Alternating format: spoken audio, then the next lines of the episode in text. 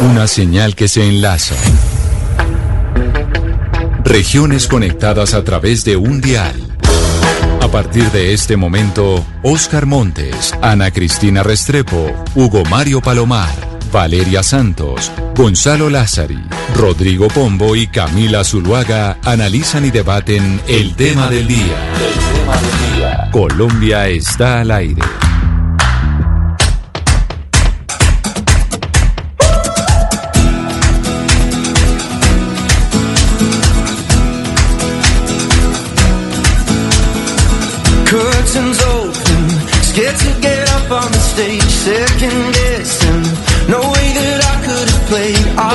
12 del día, 16 minutos y empezamos nuestro tema del día. Es viernes. Se nos viene el último puente de estos tres seguidos y muchas de las cosas que más extrañamos nosotros en medio de las cuarentenas, o si me preguntan a mí, yo estoy segura que a muchos de mis compañeros también, es poder salir a un restaurante. Y en un restaurante siempre hay música y por lo general hay estrenos. Gonzalo, aquí estamos escuchando a quién? Camila, le presento a Shepard, es una banda mm, australiana que hace unos cinco años se dio a conocer por un sencillo, una canción llamada Jerónimo. También publican eh, canciones, música el día de hoy, las plataformas actualizadas. Esto se llama Symphony. Con esta música le pregunto, Hugo Mario, usted extraña los restaurantes, me imagino, y hoy que hemos estado hablando tanto de restaurantes por cuenta de que el gobierno ya tiene los protocolos listos para las reaperturas, pero al final son los alcaldes y gobernadores los que definen si abren los restaurantes o no. Claro que sí, Camila. Yo creo que todos nosotros los extrañamos, eh, la buena cocina, los amigos en torno a una buena comida, una buena música. Bueno, eh, lo primero que uno hace cuando va a viajar, Camila, es buscar cuáles son las zonas gastronómicas y cuáles son los mejores restaurantes de cada ciudad. Y obviamente, pues ante la parálisis por cuenta de esta crisis sanitaria, lo que más extrañamos son eh, esos momentos en los restaurantes importantes.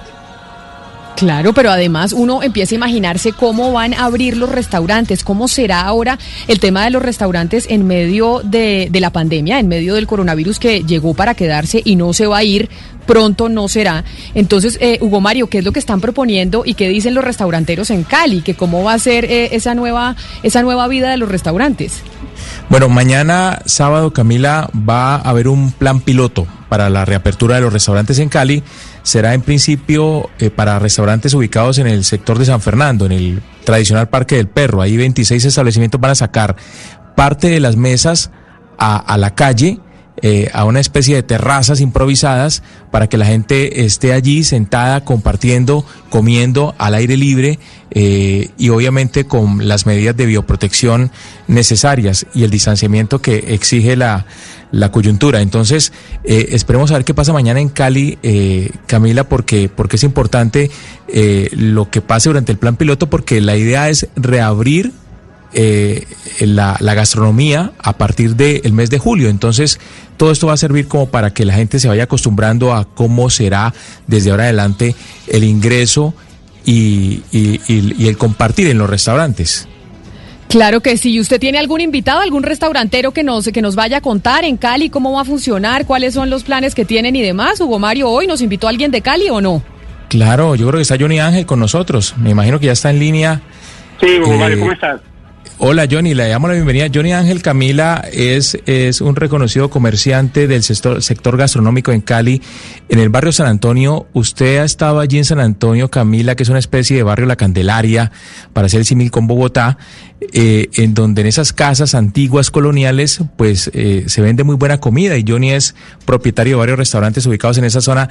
Johnny, ¿cómo la están pasando eh, después de tres meses de cuarentena? Bueno, Hugo Mario, un saludo para ti, un saludo para Camila, muchas gracias por la invitación. Pues realmente ya estamos con los últimos recursos, ya es una situación muy compleja, muy difícil y, y obviamente estamos esperando que estos protocolos para la apertura sean lo más inmediato posible, ¿no? Sí. Pero ustedes, eh, Johnny, permítame, yo le pregunto, Hugo Mario, ¿cómo se lo imagina? Es decir, ¿ustedes cómo se están preparando esa zona? Eh, ¿Cómo se llama la zona, Hugo Mario? La, eh, la zona donde están ubicados estos restaurantes San en Cali. Antonio, San, San Antonio, exacto, en San Antonio, por ejemplo. ¿Cómo se están imaginando que van a hacer, que va a ser la reapertura? ¿Van a sacar las mesas a la calle? ¿Van a tener un aforo más reducido? ¿Cómo se están imaginando la reapertura de estos restaurantes? Correcto, sabemos que vamos a tener un aforo mucho más reducido, pero la, ven la ventaja, digamos, en este sector patrimonial del barrio es que los establecimientos de comercio están ubicados en casas patrimoniales que tienen patios interiores, lo que llaman eh, afuera eh, terrazas. Yo creo que de pronto para nosotros la actividad es en cierta medida desde el punto de vista técnico más fácil porque son espacios muy ventilados eh, por la misma morfología de los predios como tal.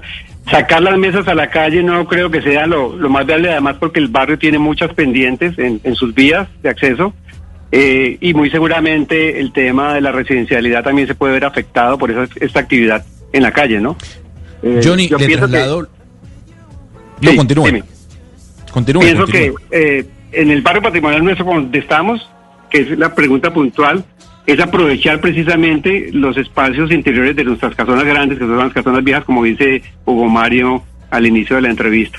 Para los otros sectores, obviamente, tienen que haber unos protocolos de pronto de aperturas hacia las zonas externas, porque la gran mayoría de los establecimientos están en locales que no tienen eh, la suficiente ventilación natural y yo creo que esos son los protocolos de bioseguridad que tienen que prevalecer, ¿no?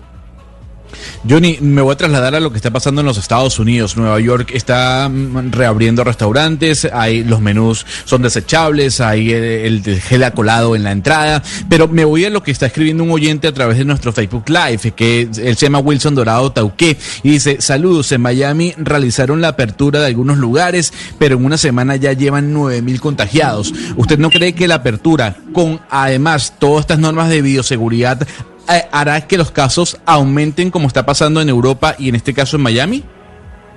Pues mira, siempre está el riesgo, porque finalmente el virus está, está presente con nosotros, se va a estar presente durante toda la vida, pues, y no tenemos la vacuna.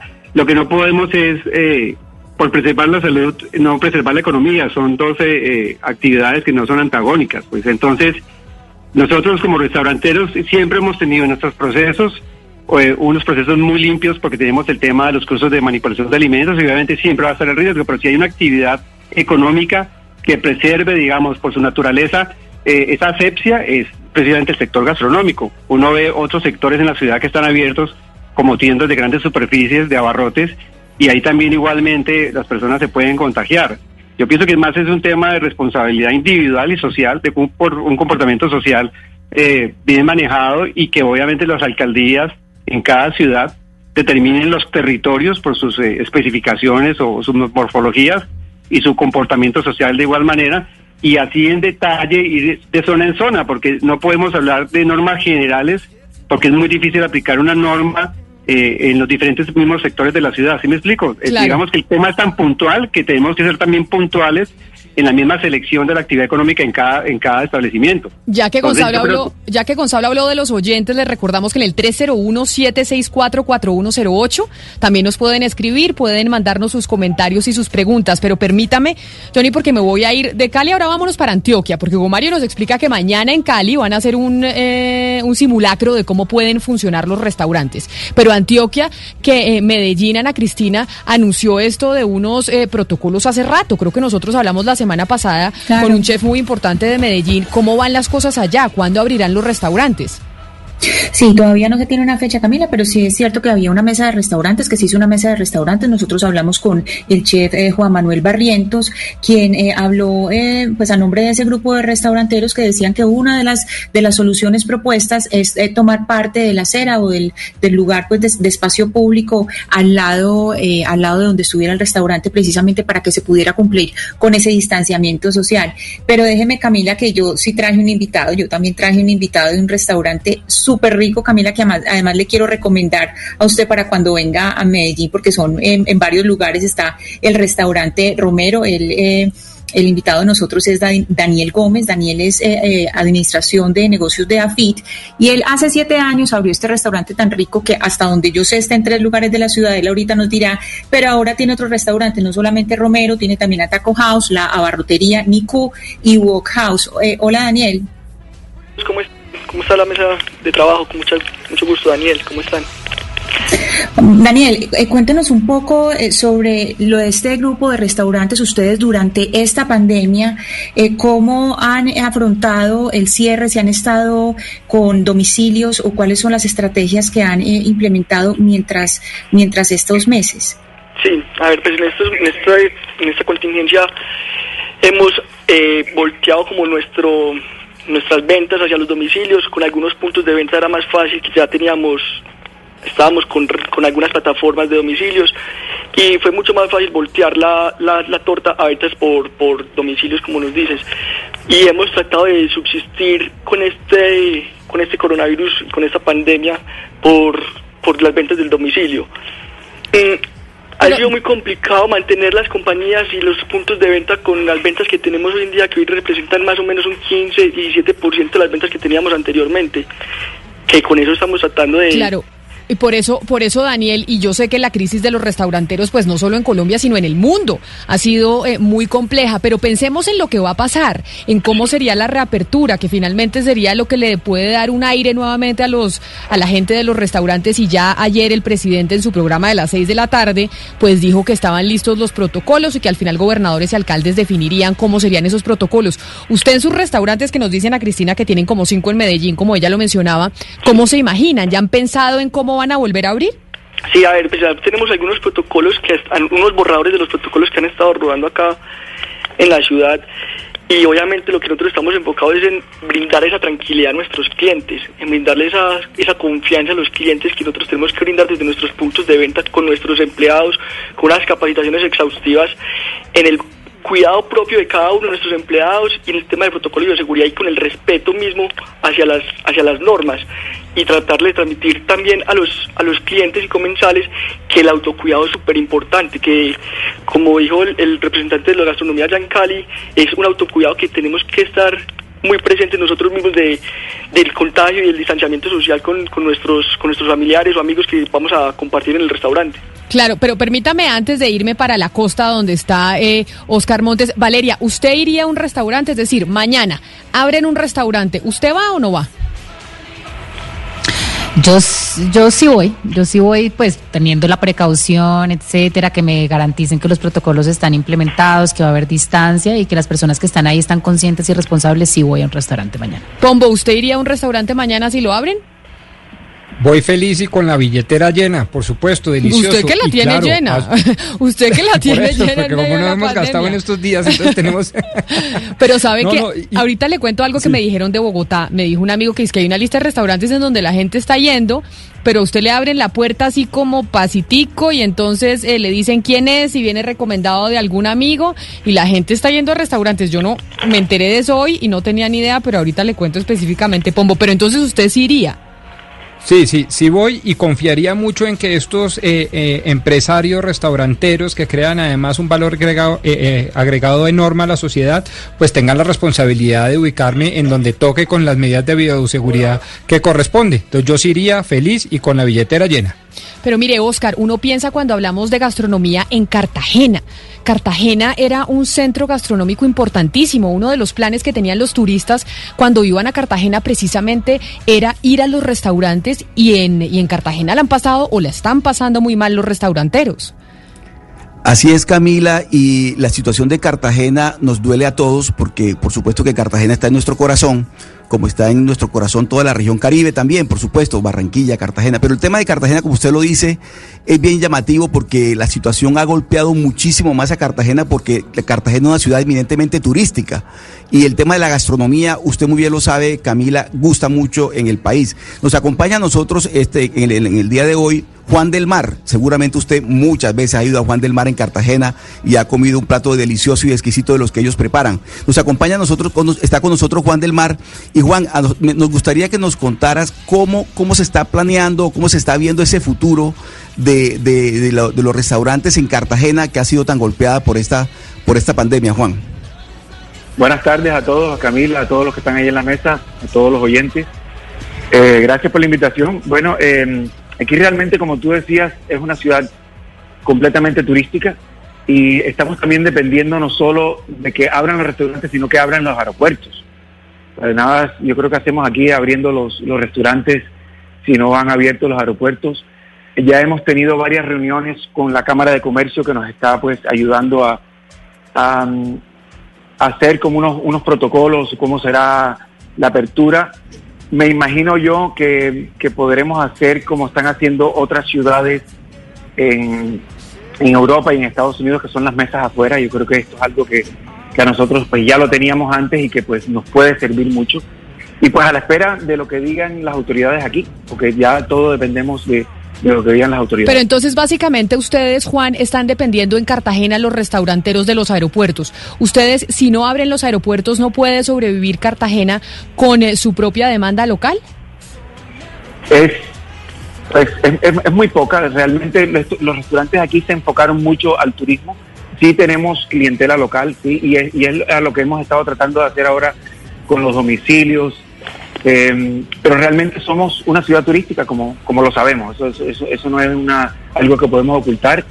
Y no solo eso, hay gran parte, yo creo que un tercio de, de- de- del empleo en Cartagena es del turismo. Entonces, es algo que también va como ligado también con, con la necesidad que tienen los- la- la mayoría de los cartageneros de, de comenzar a trabajar.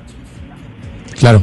No, pero además es una delicia, Camila, ir eh, a Cartagena y sentarse eh, allí en el restaurante de Juan del Mar, al frente del Hotel Santa Clara, recibir la brisa. Eh, bueno, además, como él lo dice, se le facilita más a, a los restauranteros en Cartagena porque ellos ya tienen parte de, su, de sus mesas eh, sobre la, la, vía en pública. Cartagena pero- y en donde hay clima que se puede afuera. Porque, clima por ejemplo, aquí, caliente. aquí en Bogotá es más complejo porque muchos Claro. dependerán del clima. El día que llueva, pues usted no puede estar afuera. pero, pero hay Sí, una pero se pueden poner propuesta... unas carpas como están haciendo en otros lugares también.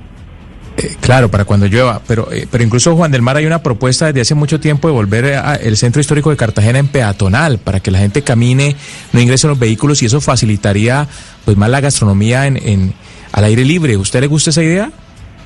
Sí, yo creo que se pueden poner como, como unos corredores eh, peatonales y unos corredores eh, eh, vehiculares, para, porque igual hay muchos hoteles donde la gente tendría que, que llegar con sus maletas y, y, y- sus cosas. eh, pero sí hay, hay varios proyectos de, de peatonalizar el centro y dejar, como te decía ahora, ciertos corredores. Eh, me quiero quedar ahí en esos restaurantes al, al aire libre y preguntarle a Daniel Gómez, porque es que Daniel Gómez, Camila, tiene restaurante propiamente dicho, es decir, el restaurante aparte, pero él también tiene restaurante en centro comercial, pero no es el restaurante que queda dentro del patio de comidas, sino que es el restaurante aparte. Entonces, eh, le quería preguntar sobre las ideas, porque digamos en ambos campos, tanto en el restaurante solo como en el restaurante en el centro comercial, puesto que no está en un en el, pues en el, en el patio de comidas, habría esa posibilidad de usar un poco el, el, pues digamos, el sitio de circulación. ¿Cuáles son las ideas tanto para el restaurante solo como para el que queda en centro comercial? O el del centro comercial definitivamente es no. En el centro comercial todavía no tenemos como una respuesta clara pues, de parte de los centros comerciales donde nosotros estamos ubicados, pero yo creo que es una medida que podríamos adaptar como tanto para los restaurantes de la calle y los centros comerciales. Nosotros, nosotros en este momento lo que necesitamos es cómo lograr incrementar las ventas que tenemos hoy en día para que las empresas que tenemos sean sostenibles en el tiempo. Y al tener más capacidad de aforo, con mesas a- afuera de los puntos de venta, podríamos generar esos ingresos que necesitamos tanto en este momento. Sí. Juan, Juan, usted nos decía que, que han tenido acercamientos con la alcaldía distrital de Cartagena, con el doctor William Dau, con Cámara de Comercio. ¿Qué tanto se ha avanzado en la elaboración de esos protocolos y de esos protocolos que se están diseñando? ¿Qué ha sido lo más complicado, entre otras cosas, Juan? Porque la situación sanitaria de Cartagena, al igual que la de Barranquilla, es bastante crítica porque hay muchos contagiados. Entonces, ¿qué tanto se ha avanzado en los protocolos y para cuándo creen ustedes que esos, esos avances van a permitir una reapertura inteligente, por lo menos, de lo que tiene que ver con los restaurantes y toda la gastronomía en Cartagena? Bueno, el plan ya que creamos con la Cámara de Comercio ya se presentó al gobierno y estamos en este momento esperando la aprobación de, del gobierno eh, de la que nosotros hicimos. Pero mire, ya que eh, estamos hablando de la reapertura, ya que estamos hablando de cómo funcionará, y nos dijo eh, John Ángel desde Cali que ellos no pueden sacar por la zona en donde está, que es empinada, no pueden sacar las mesas a la, a la calle, pero que como son casas grandotas y antiguas, pues hay mucho espacio.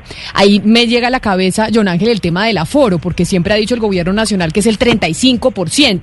Y yo todavía no he podido entender muy bien por, por qué todo es el 35% del aforo, los buses, los restaurantes, los centros comerciales. A ustedes los restauranteros, John Ángel, usted que va, tiene restaurantes cerrados, ¿les han explicado por qué es el 35% del aforo? ¿Cuál es la razón para que sea ese el número?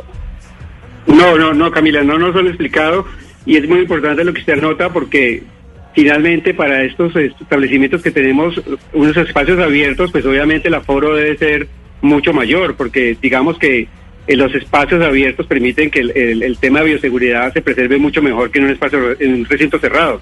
Entonces, por eso las normas no pueden ser aplicadas en una generalidad, tiene que ser como un trabajo puntual y obviamente cada establecimiento presentará a la Secretaría de Salud y al, ente competente para que hagan una evaluación y determinen realmente con base a la capacidad por metros cuadrados y digamos que sus espacios físicos, cómo están configurados, y ahí sí determinar si podemos atender el 35 o el 50, porque además el 35% en una planta de nómina no nos va a dar tampoco el punto de equilibrio.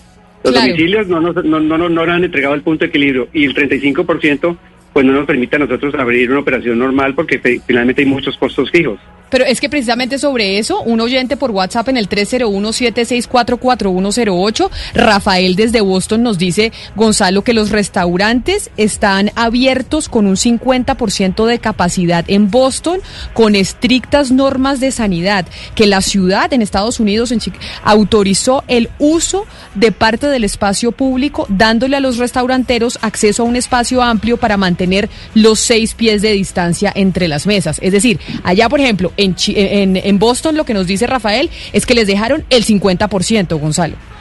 Y, la, y también la posibilidad de sacar las mesas, la, están- la están utilizando muchos restaurantes en París, en Madrid. Cuando digo sacar las mesas es ponerlas, como decía Ana Cristina, tal vez en un sector de la calle. Pero Johnny Ángel, le traslado eh, el- la pregunta de un oyente que se llama Ishi Rafa y dice lo siguiente, un paciente recuperado de coronavirus, ¿qué restricción tiene como manipulador de alimentos? ¿Ustedes han pensado en eso? Eh, ¿Un empleado que haya sufrido el coronavirus? ¿Me Sí, preguntan un- un- puntualmente? o sea, un- exactamente. ¿Un paciente recuperado de coronavirus tiene algún tipo de restricción como manipulador de alimentos si él mismo trabaja en su restaurante, por ejemplo? Sí, claro, nosotros en el sistema de gestión y salud que te llevamos como empresa, tenemos unos protocolos, no solamente por el tema de la pandemia, sino que tenemos unos protocolos en este tipo de, de- de- de afectaciones a la salud del trabajador y a ellos se les hace periódicamente unos exámenes que hacen parte como del protocolo médico de seguridad. Si algún trabajador nuestro llegara a sufrir, nosotros por ejemplo en el restaurante que lo tenemos abierto para domicilios, el personal todos los días le hacemos el chequeo con la temperatura y las normas generales de asepsia, pero si algún empleado llegara a sufrir de obviamente tiene que tener un proceso de aislamiento y luego hacer un, nuevo chequeo médico para uno poderlo ingresar. No se ha dado el caso, eh, en el caso nuestro no se lo ha dado, pero me imagino que esos serían los protocolos a seguir. Sí, y precisamente de ese tema eh, quisiera que hablar con los tres, porque es que hay un tema que, que inquieta mucho. Estamos hablando de comensales, pero también está la cocina, el asunto de la cocina, qué pasa dentro de la cocina. Y les quiero hacer a los tres la misma pregunta. ¿Dentro de las cocinas hay suficiente espacio para decir se puede hacer el distanciamiento social o cómo sería el manejo dentro de las cocinas? Empecemos por Daniel.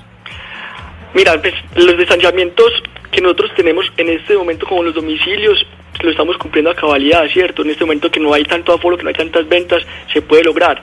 Ya tenemos que reestructurar, ver cómo podemos sacar partes de la cocina hacia, hacia el sector del salón y ver qué podemos sacar del bar para que haya un espacio más amplio para que podamos trabajar y atender una mayor capacidad de, de- de los comensales y de nuestros clientes.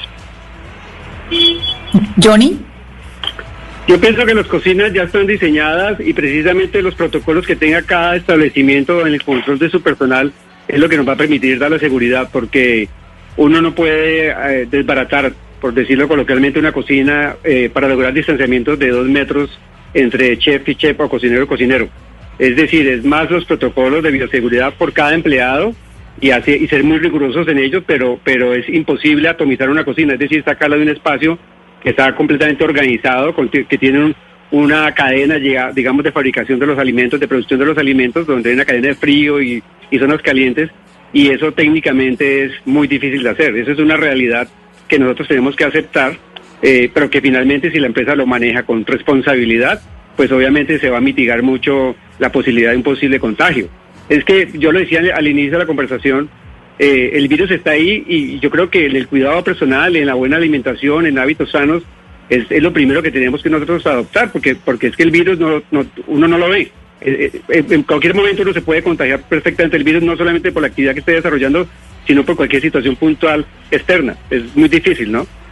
Juan del Mar, yo lo veo diciendo que sí, usted también está como de acuerdo con ese, con ese punto Sí, de estoy vista. completamente de acuerdo con Johnny. Es, es muy difícil. Yo creo que aquí es, primero que todo, las cocinas de nosotros en el en, en- en Cartagena, en el centro, son muy pequeñas. Y segundo, que, que yo creo que, como dice el colega Johnny, es responsabilidad ya de, de empresa seguir la- los, los protocolos de bioseguridad y también responsabilidad de, cada persona de, de responsabilizarse con ellos y con, y con sus compañeros.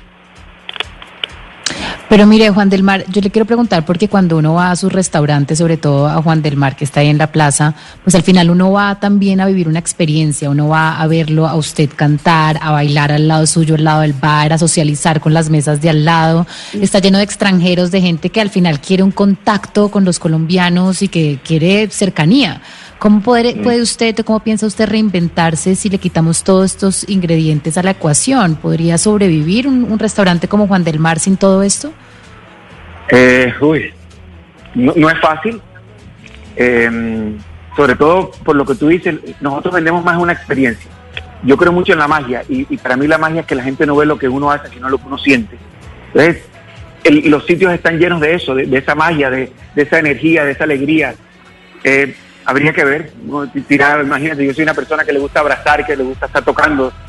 Me, me tocaría hacer eso de lejos. No, no sé cómo va a ser, no me lo imagino todavía, pero pero bueno, todo, todo a su momento y, y el tiempo irá diciendo cómo, cómo, cómo nos vamos a, yo no digo reinventar, sino recrear. Pero mire, Juan del Mar, a propósito de eso que le pregunta Valeria de la experiencia en, eh, en su restaurante, los restaurantes también cuentan historias y los, y los restaurantes en el mundo también eh, son sitios que cuentan básicamente lo que ha pasado a lo largo de los años en cada uno de los países, de las ciudades y por eso cada vez que cierra un, se- un restaurante es tan triste, porque ahí pasaron muchas cosas, los cafés en donde se han citado los intelectuales, en donde se han dado en París, por ejemplo, esas discusiones filosóficas, cerrar un sitio también es un poco acabar eh, con la historia y yo creo que tal, vez tal vez a veces se olvida esa parte de lo que significa que un restaurante se acabe. Así es, así es. Me dio mucha tristeza lo de, por ejemplo, lo de Balzac en Bogotá. Ah, eh, Y eso es un, un- un ejemplo de, de muchos lugares en Colombia, no solo en Colombia, sino en el mundo. Eh, me dolió, a, a mí se me salieron las lágrimas cuando yo estaba viendo eh, a Harry hablar, contando cómo, cómo un sitio de eso cierra. Y, y- y como decía, como ese van a pasar muchos. Entonces, yo creo que, que no podemos dejar que eso siga si- pasando. ¿Y sabe cuál otro cerró, Camila? Eh, Café Renault, el de la 93, de Leo Katz. Que Y también es un restaurantes tienen restaurante común que lleva denominador. 25 años en Bogotá. Icónicos, sí, es decir, todos pasamos por Y ahí en algún momento, bueno, todos los que pudimos pagar la cuenta, pero sabe que quiero eh, aclarar que todos estos restaurantes como Balzac, Café Renault y los que están cerrando tienen un común denominador, y es que los terminó sacando el que no pudieron pagar el arriendo. Al final los que termin- Bien. van a terminar sobreviviendo son los que tenían los, propa- los, los locales propios, pero el gobierno le dejó a los restauranteros tener, y pues no a lo- a los, a los arrendatarios y a los arrendadores la capacidad de ellos negociar y así mismo entonces no pudieron negociar y todos los que están cerrando los terminó de reventar el pago del arriendo, Camila. Es un común Así es. denominador de todos los restaurantes que están cerrando. Valeria, y otro restaurante emblemático que cerró en Cali, en el sector de Granada, fue Carambolo. Eh, cerró Ah, hace tres semanas.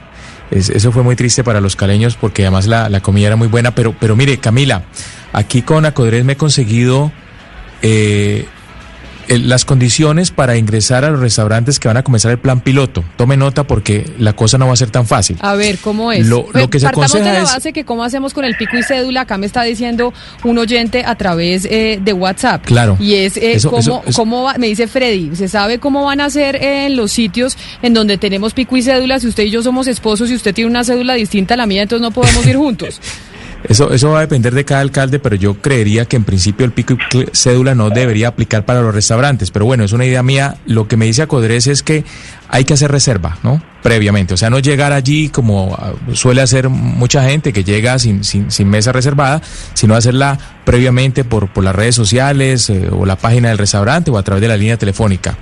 Eh, los restaurantes en este plan piloto eh, van a estar, en la mayoría de ciudades van a estar en las zonas gastronómicas y van a ser acordonadas para que el ingreso sea controlado, es decir, hay que presentar la cédula y obviamente los trabajadores de los restaurantes van a tener que tener una especie de pasaporte sanitario, como ya lo exigen eh, el- los, los alcaldes para otras, otras empresas. Eh, la gente con tapabocas se va a, tomar la temperatura, se va a entregar gel o alcohol o, jabón para que haya un lavado de manos previo antes del ingreso a la zona gastronómica. Se va a permitir máximo eh, seis personas por mesa y eh, no se va a permitir celebraciones, ni cumpleaños, ni grados, ni otro tipo de eventos eh, familiares o, o empresariales. Pero ahí con Es decir, todo eso que usted está explicando, Hugo Mario, uno se pregunta y preguntémosle a nuestros invitados que son restauranteros, con todas esas normas, ¿todavía sigue siendo negocio tener eh, un restaurante, Daniel, por ejemplo, en Medellín? ¿Con todo esto sigue valiendo la pena apostarle a decir, oiga, yo me le sigo metiendo, eh, sigo metiéndole el pecho al negocio de los restaurantes? es algo que, que, que lo he pensado mucho y que me preocupa demasiado y es ese desequilibrio que va a haber entre los ingresos que vamos a generar y los ingresos que vamos a tener en la reapertura.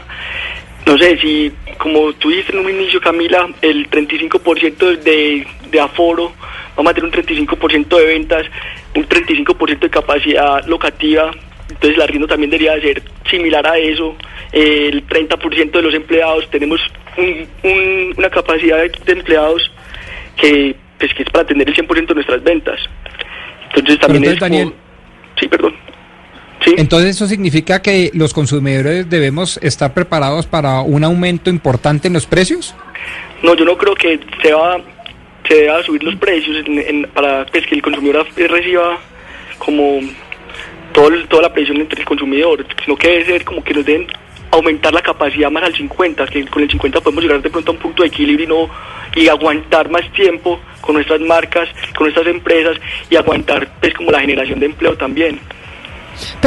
Pero precisamente, mire, Valeria me está diciendo un oyente sobre lo de los restaurantes y es que tiene usted toda la razón, que el gobierno con lo de los arriendos mató a los, a los restaurantes y a los restauranteros, porque obviamente no ayudó con los arriendos, que al final es eh, como el rubro más alto y ahí se terminaron muriendo, Valeria, muchos, cerrando muchos Es que no restaurantes en protegió el, a los en el país. arrendatarios, Camila, al final.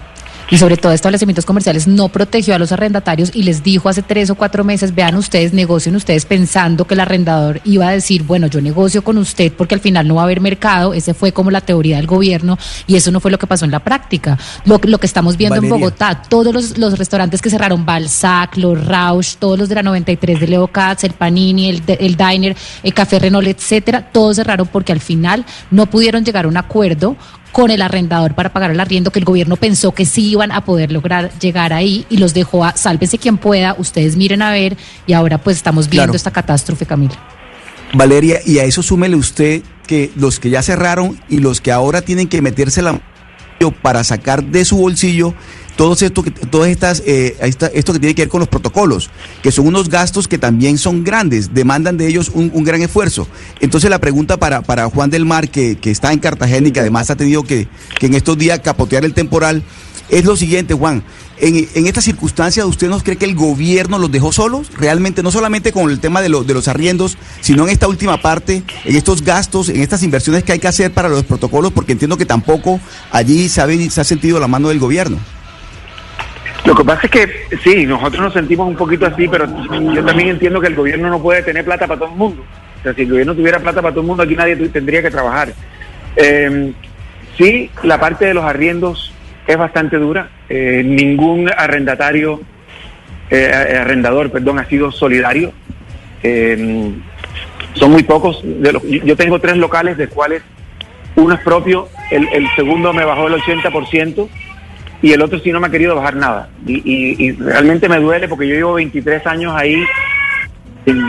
Pero además, pero además, eh, Juan, no bajarle nada cuando ahorita quién le va a arrendar.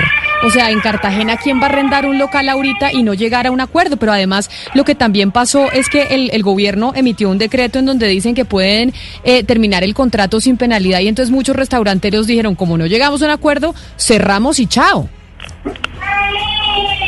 Sí, es, muy duro, la verdad. Es muy duro y poco solidario de, parte de ellos. Eh, pero sí, te, digo, habrá gente que, que va a querer meterse. O sea, yo estoy seguro de que, de que hay gente que quiere aventurar en este momento y, y, lo va a hacer. Y va, y va a intentarlo. Yo- Johnny Ángel, le traslado una pregunta de un oyente que dice lo siguiente. Eh, ¿Los restauranteros tienen previsto cambiar los platos, eh, tal vez de cerámica, a platos plásticos? Es una inversión alta, eh, pero ¿ustedes tienen planeado eso como norma de bioseguridad? No, pero de bioseguridad No, no. eso termina siendo también terrible para el planeta. Perdón, meto yo la cucharada en, en la pregunta del oyente, Johnny, adelante. Sí, no, y de acuerdo con lo que dice Camila, que sería terrible pa- para el planeta. No, yo creo que los protocolos en nuestras estructuras de cocina que están bien diseñados es mantener la asepsia en todos los procesos. Eh, pero la magia del, del- servicio de comedor no se puede perder y, y no llegar pues a esas instancias, aparte del aislamiento, la distancia, como decía Juan del Mar, que no hay esa interacción entre las personas, llegar a pues a desechables ya sería fatal. No se puede perder, digamos, la magia que se respira en un, un establecimiento de comercio como un restaurante porque finalmente eh, lo que necesitamos es recuperar la confianza del consumidor y mantener claramente todos los procesos como siempre se ha hecho. Es que el tema de cocinas es, muy claro, yo lo, lo- lo anoté hace un momento, nosotros tenemos unos procesos de manipulación de alimentos muy bien llevados y la mayoría de los restaurantes lo cumplen, entonces son procesos que para nosotros son parte de la actividad natural del ejercicio que hacemos todos los días. Johnny, pero una cocina, una cocina, pues las personas que, que han tenido restaurantes saben lo costosa que es una cocina, eh, aperar una cocina, comprar todo, de todo, con lo que ustedes cuentan hoy, con lo que los restauranteros, digamos, normalmente cuentan hoy, ¿es suficiente o ustedes con el desarrollo de esta pandemia se han dado cuenta que hay implementos o nuevas adecuaciones, nuevas, eh, digamos, electrodomésticos o cosas que le deban comprar a la cocina y que sean costos adicionales además de lo que tienen que poner afuera en lo que vemos los comensales? Pues si la cocina está bien estructurada desde un, desde un principio, eh, ella es sostenible a- hacia un futuro, es decir, funciona muy bien, inclusive ahora en este proceso de pandemia, y nosotros lo hemos experimentado con nuestros domicilios, que pues finalmente no nos ha dejado un margen de utilidad importante, las ventas son muy bajas.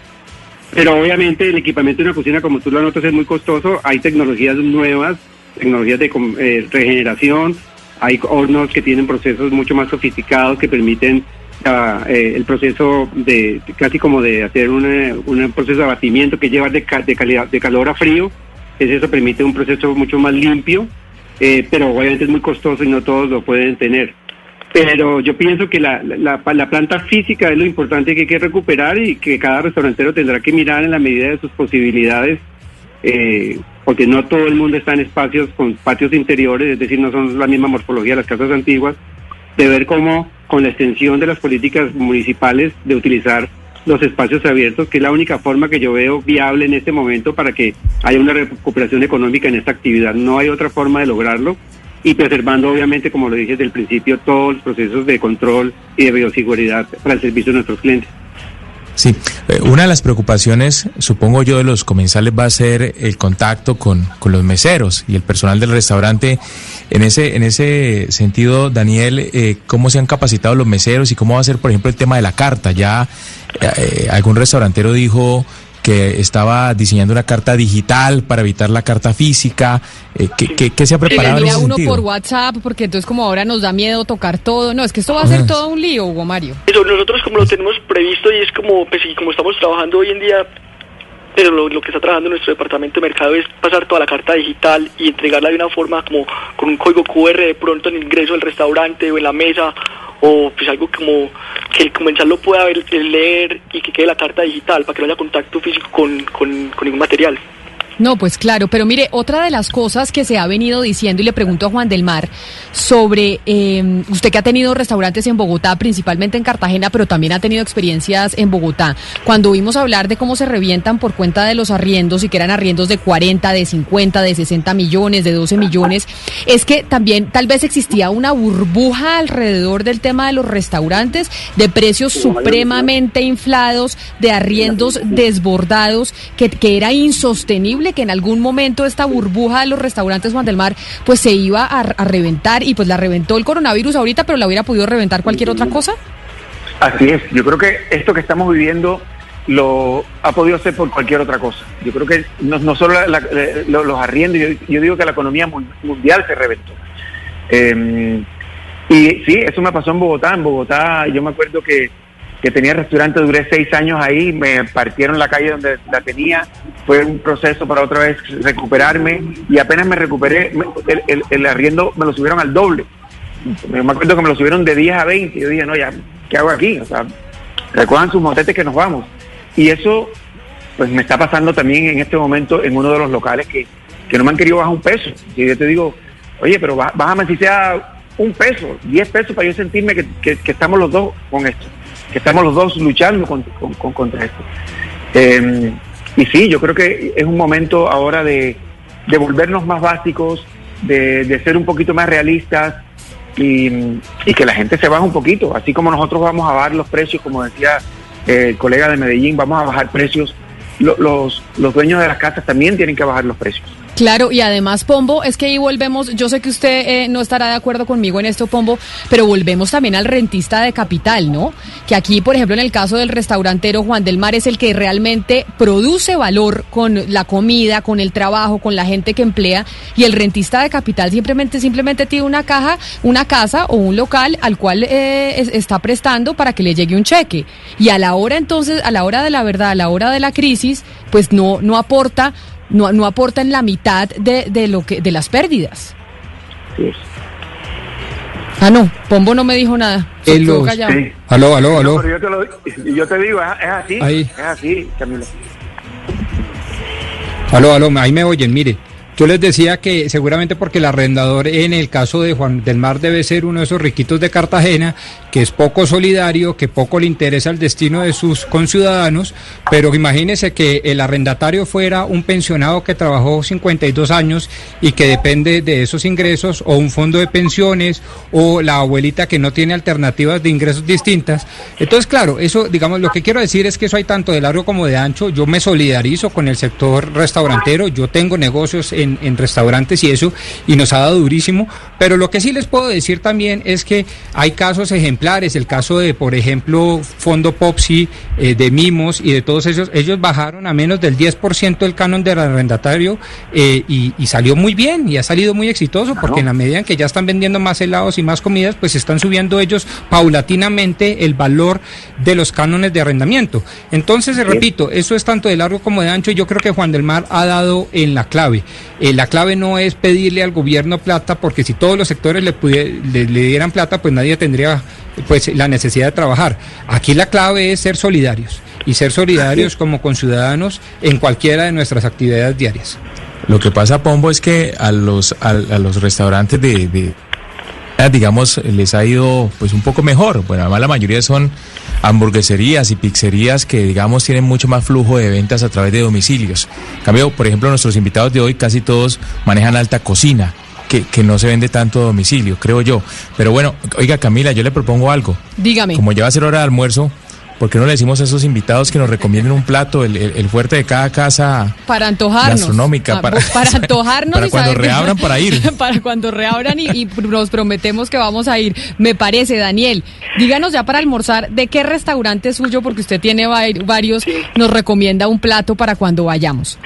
Va, yo les, com- les recomiendo en Niku. En Niku les recomiendo una entrada de un pulpo a la parrilla con una salsa de pimentón. Uy. El, el burrito Niku y acompañado de un burrito Niku que es envuelto en, en, en hoja de soya con cangrejo por dentro y acompañado de una mantequilla trufada. Súper rico, se lo recomiendo. Ay, pues Daniel, muchas, vengan, gracias. bienvenidos. Ojalá podamos ir pronto, ojalá, como dice Juan Dermal, abran los aeropuertos cuando se pueda, con toda la seguridad, con todas eh, las precauciones para que podamos disfrutar nuevamente de esa comida que usted nos dice. Johnny Ángel, lo mismo. ¿Qué restaurante es suyo y qué nos recomienda de almuerzo, como dice mi compañero Hugo Mario? Nosotros tenemos dos, Casa Lebrige y Antigua Contemporánea, y para cuando estés en Cali, ustedes estén en Cali, tenemos un- inclusive una carta nueva y estamos haciendo también un proceso comercial para tener aperturado el restaurante toda la tarde, para que hayan diferentes horarios de ingreso, desde el mediodía hasta las once y media de la noche. Y por ejemplo recomendaría ahora un risotto de setas con chicharrón que es delicioso, eh, con horno, eh, con hongos shiitake y portobelo y queso azul. Y también podríamos recomendar un mar y tierra, que son medallones de lomo biche con agostinos en salsa de hongos agridulce también. Es un plato nuevo de nuestra carta actualmente. Qué delicia. Y por último, Juan del Mar, para que nos siga dando hambre de- a la hora del almuerzo y con mucha ilusión de poderlos volver a visitar eh, en algún momento cuando vuelvan a abrir las puertas de los restaurantes. ¿Usted qué nos recomienda del suyo? Yo les recomiendo un arroz caldoso de langosta. Ese es como de uno de los platos estrella de nosotros y la verdad que eh, es delicioso. Ya cuando vengan, espero poder cantarles y que se lo, se lo coman. Claro que sí. Y yo termino con una pregunta rapidita para todos mis compañeros de la mesa. Ya le pregunté a Valeria y a, y a, y a Pombo. Ahora le pregunto, Hugo Mario, ¿usted va mañana a un restaurante sí o no? Claro que sí voy, Camila. De hecho, pienso hacerlo mañana, que es el piloto. Ah, bueno, nos manda foto. Mm. Nos manda foto a ver cómo le sí, va. sí. Oscar, ¿usted va al restaurante o no va al restaurante? Yo espero un poquito los protocolos todavía. Usted, Oscar, el miedoso de la mesa, él espera el no. Y usted, Gonzalo, ¿usted va o no va? Voy, yo voy. A comer bastante y a tomar también. Pero usted está haciendo dieta porque usted, se han- usted ha comido bastante en la cuarentena. Ah, bueno. El risotto de chicharrón no. Eh, sí, el risotto de chicharrón no le toca algo como más eh, lo de Medellín, Valeria, ¿no? Que era un poquito como el Ceviche, pulpo, el el ceviche, ceviche. la ensalada.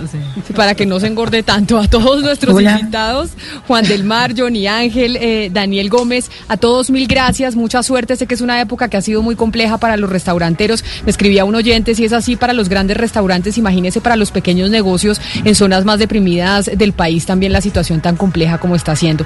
A todos muchas gracias por haber estado con nosotros. Vamos a ver qué pasa con estos protocolos que ha emitido el gobierno sobre los restaurantes y si se van a poder abrir o no nuevamente. Es la una de la tarde, un minuto. Gracias por habernos acompañado a ustedes, a todos los oyentes. Ya saben, nos encontramos el martes a las diez y media de la mañana y quédense por lo pronto con nuestros eh, compañeros de Meridiano Blue.